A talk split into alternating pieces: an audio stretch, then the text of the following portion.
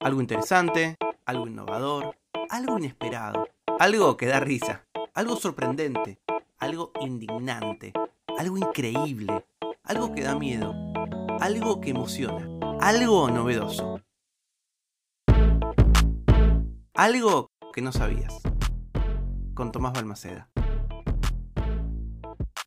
Estoy seguro de que en el futuro la investigación, la arqueología de los memes va a ser una disciplina más o menos popular. Posiblemente las personas que hoy se están formando eh, para poder investigar eh, la historia o cómo poder abordar los hechos del pasado se enfrenten en el futuro a tratar de entender cómo nacen los memes. Hay un meme que tiene un origen muy determinado y que fue bastante popular hace un tiempo. Nació en 2019.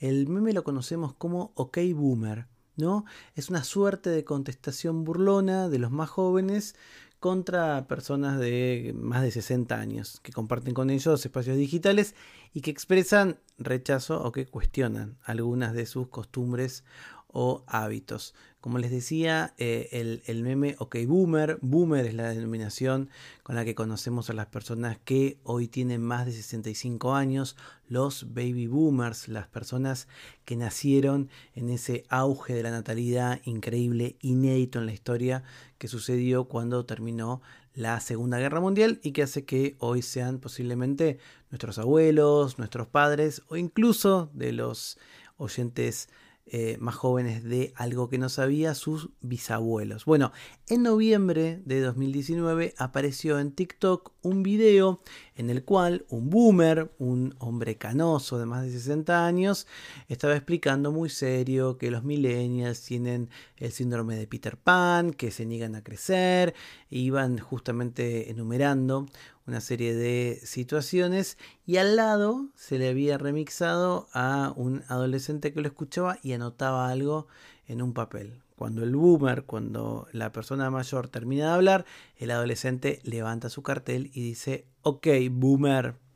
Solo en ese mes, solo en noviembre de 2019, ok, boomer, el hashtag se utilizó 732 millones de veces a lo largo de todas las redes sociales e incluso despertó una pequeña fiebre consumista porque, por ejemplo, un local de Etsy eh, vendía abusos de 35 dólares que decían, eh, la frase que tenían era, ok boomer, have a terrible day, ¿no? Eh, los más jóvenes querían que los adultos tuviesen un mal día. Pero bueno, ese, ese debate que hay ¿no? entre los baby boomers y los millennials, entre los que tienen más de 65 años y los que están cumpliendo cerca de 30, ahora pueden parecer novedosos, pero eso es solo su cáscara. En realidad es un fruto que tiene aspecto muy atractivo, que parece muy delicioso para consumir en redes sociales, pero que en su interior tiene dos intuiciones muy antiguas. La primera, la sospecha de que las personas mayores le han robado el futuro a las generaciones más jóvenes. Y el otro fruto es la denuncia de que los jóvenes están matando las tradiciones que generaciones anteriores veneraban. La verdad es que si adoptamos una perspectiva histórica, y si me permiten una cita bíblica, no hay nada nuevo bajo el sol. Eso es lo que muchas veces se llamó el lamento de Platón. En el siglo V a.C., Platón escribió con mucha amargura. ¿Qué está ocurriendo con nuestros jóvenes? Faltan el respeto a sus mayores, desobedecen a sus padres, desdeñan la ley, se rebelan en las calles, inflamados de ideas descabelladas. Su moral se está decayendo. ¿Qué va a ser de ellos? ¿Qué va a ser de nosotros? En algunos sentidos, el lamento de Platón parece no haber perdido nunca vigencia. A lo largo de la historia, cada generación parece entrar siempre en tensión con la anterior y con la siguiente. En el caso del enfrentamiento entre los millennials y los baby boomers, los primeros acusan a los mayores de no sé, ideas políticas retrógradas como el Brexit, de rechazar nuevas identidades, de la diversidad o de negar los problemas que ellos mismos generaron como el cambio climático. Los nacidos después de la Segunda Guerra Mundial, los boomers por su parte, creen que estos jóvenes del nuevo milenio se volvieron adictos a la tecnología digital, que no están dispuestos a volverse independientes, que pasan, llegan los 30, 35 años y siguen viviendo con sus viejos y que de alguna manera desean seguir un camino de vida hedonista sin pagar ninguna de las consecuencias por la adultez.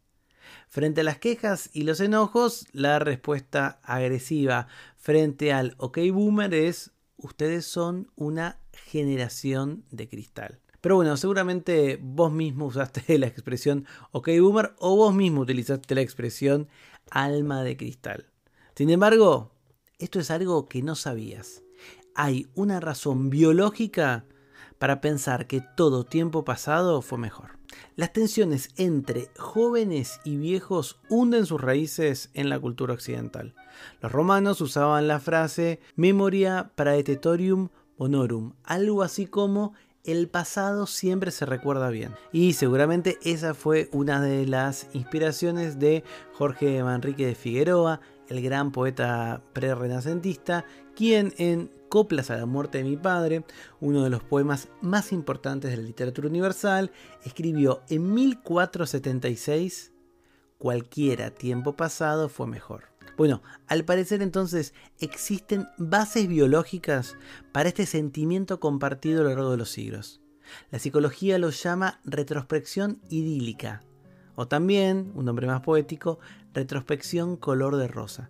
Es un sesgo típicamente humano. Solemos juzgar al pasado de una manera desproporcionalmente más positiva de lo que juzgamos el presente. Los pormenores científicos de este fenómeno están siendo analizados, pero de acuerdo con algunas investigaciones, los mecanismos de memorización que posee el cerebro en el largo plazo generan una discriminación implícita de los recuerdos. Es decir, que estamos de alguna manera cableados, programados, organizados para tener esta mirada nostálgica, evocando la mejor parte de un pasado remoto y añorando algo que incluso puede no haber ocurrido exactamente de esa manera como la recordamos o esté justamente un poco exagerado por la evocación.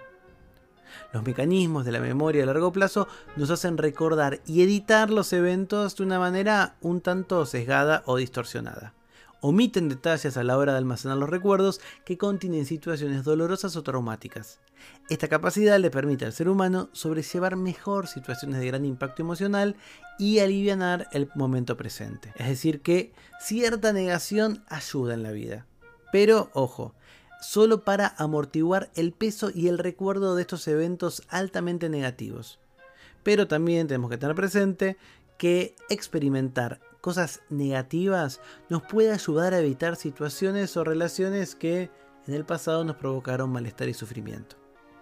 Para evitar reincidir en conductas o vínculos que nos han dañado, es importante poder revisar y tener presente una mirada más integrada y realista. Porque esto es algo que no sabías. Hay una razón biológica por la que todo tiempo pasado fue mejor.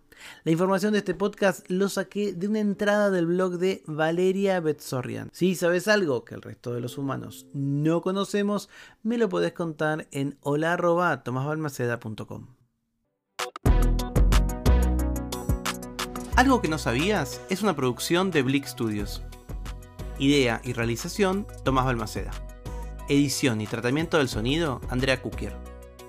Música original, Vlad Gluschenko. Nos vemos mañana con algo que no sabías.